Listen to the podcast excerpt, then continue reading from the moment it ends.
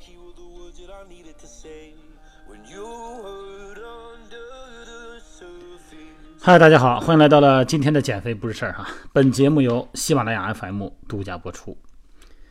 昨天微信里边呢，呃，一位女性啊，说在家里边待了这一个多月了吧，哪儿都不能去，除了吃呢，能让心里好受点。这一上体重秤，傻了，长了十几斤。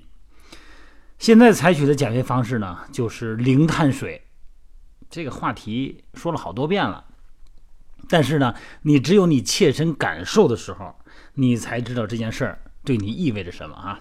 所以说呢，针对于现在还在用零碳水的，或者说一看体重上来了，第一步想到的就是主食我先不吃了，然后呢，那个什么不能不吃肉啊，对吧？哎，不吃主食了不要紧，咱有肉啊，哎，正好零碳水理论呢支持你。那这个里边呢，必须得跟大家再重重申一遍哈，这个碳水化合物。在咱们的总热量里边要占到百分之五十，或者是五十五六十这么一个比例。你突然就把它变成零了，身体会出现什么情况啊？首先呢，就是你的主食里边的淀粉，馒头、米饭都一样啊。提供糖的这物质一没了以后呢，体重歘下来了。哎，那这个下降的速度要是比同样能量的低脂肪高碳水化合物呢，快得多。咱们这个碳水化合物啊，这个主食啊，还有脂肪，还有蛋白质，这三样东西啊，可以产生能量啊，咱们叫三大产能营养素嘛。它首先是碳水提供能量啊，糖分嘛，分解变成糖啊，葡萄糖啊。那糖不足了以后呢，哎，再分解脂肪，最后呢，分解蛋白质。但是脂肪功能必须得有碳水化合物的参与。那如果碳水化合物就主食你要参与不足了，摄入不足的话，脂肪呢它不能够充分的发挥功能，那这就会让蛋白质分解，就咱这肌肉啊就给你分解了。那你说我是个妹子，分解分解呗，我也不想要这么大块儿。但是这个肌肉不光是骨骼肌呀，还有内脏的肌肉呢，你包括心肌呀，对吧？那多可怕呀！这样的话呢，就导致你摄入蛋白质就浪费了啊，体重呢那是下来了，但是是瘦体重下来了。不是我吓唬你啊，还有呢，你不吃主食呢，是不是肉就得吃的多呀？你难受啊，哎，那这个呢就摄入大量的蛋白质，有可能过量。但是人体对蛋白质的储存能力是有限的，它不存着，身体呢需要把它排到体外。那这个时候呢，肝脏就得努力的把蛋白质中的氨基酸啊，这个氨基先去掉，再把氨基转化成尿素，再从肾脏排出体外。你看看。这肾脏受得了不？而且呢，吃过多的蛋白质呢，肾脏呢和肝脏没办法休息，那谁也受不了。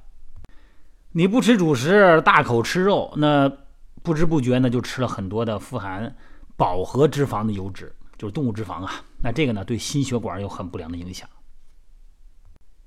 你主食吃的少的人呢，这个低密度脂蛋白就是一种坏胆固醇就会增高，那么得心脏病的风险呢就会增大。那如果长时间呢，高脂肪、低碳水或者是零碳水，那就会抑制你的胰岛素分泌，降低胰岛素的敏感性，引起胰岛素抵抗。那最终是什么结果呀？就是糖尿病的发生啊！你看，你肉吃的多，主食吃的少，或者说糖类吃的少，那脂肪酸呢没办法燃烧啊，没办法完全燃烧。那燃烧不完全的脂肪酸呢，会变成叫酮酸。这个时候呢，会有酮酸中毒的危险啊，而且呢，呃，一开始你会感觉口腔里没有异味儿，那慢慢的呢，身体呢就会有虚脱的这种想吐的不良反应，而且呢，低血糖啊会让你记忆力下降，免疫力下降。虽然糖和脂肪和蛋白质呢都是产能营养素，但是大脑呢直接能够使用的呢就是这个血糖、葡萄糖啊，在血里边。所以说呢，如果呢不吃富含碳水化合物的食物，那有可能会造成体内碳水的供应不足，长时间呢低血糖这就出来了。低血糖对人伤害很大哈，特别是神经系统啊。轻微的低血糖，头晕出冷汗，那么严重的呢那就休克了。很多人睡眠都不好，现在说是压力大呀。其中有一个原因，你相信跟你能不能先对上哈？就是你糖类，就是碳水化合物摄入不足。这糖类啊是咱们细胞的构成成分之一，每个细胞中啊都有碳水化合物含量呢百分之二到十，这是细胞哈。主要呢是以糖脂啊、糖蛋白和糖蛋白多糖的形式存在。那在这个细胞里边，特别是细胞核里边呢有核糖。那如果碳水你摄入不足，细胞膜的结构呢就会受到破坏。那细胞的结构跟功能就会发生改变，皮肤的结构呢也会发生改变。那你皮肤就会变差，没有弹性，也没有颜色，没有这么红润啊。这不光是缺铁，有的时候是缺糖啊。关键是什么呀？这低碳状态会影响你，比方说血清素、多巴胺这些神经激素的生成，这样的话就影响你的精神状态和睡眠状态了。那么你的低碳水的瘦身饮食呢，就会让你很脾气不好、焦虑、沮丧。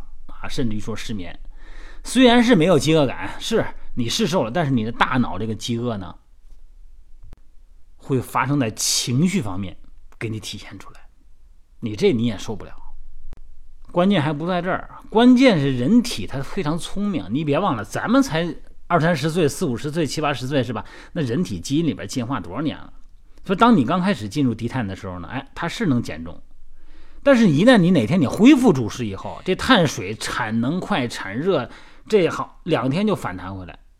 那你这个状态下呢，你的代谢能量代谢的水平，快速呢就把脂肪就形成脂肪储存了，那体重呢立刻就回来了，你减肥白减了。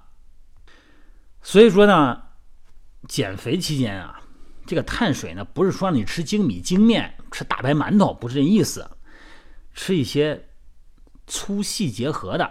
你比方说富含淀粉类的杂豆啊，你看赤豆啊、芸豆啊、绿豆啊、豌豆啊、蚕豆、鹰嘴豆啊，哎，它们碳水化合物含量大概是百分之五十到六十，蛋白质含量能有百分之二十，脂肪含量呢百分之一左右，而且呢，钙呀、铁、磷的钾、镁呀矿物质，哎，都含量很丰富。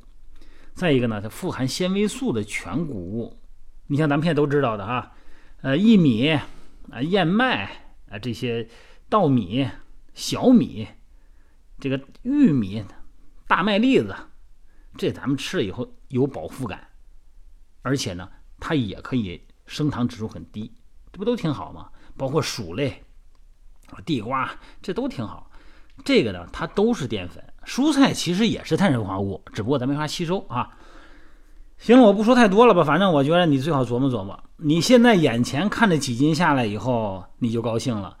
你如果能够长时间坚持，你肯定有大麻烦出来。如果你坚持不了，你一定会反弹。你反正是不能这么做，你最好听我的。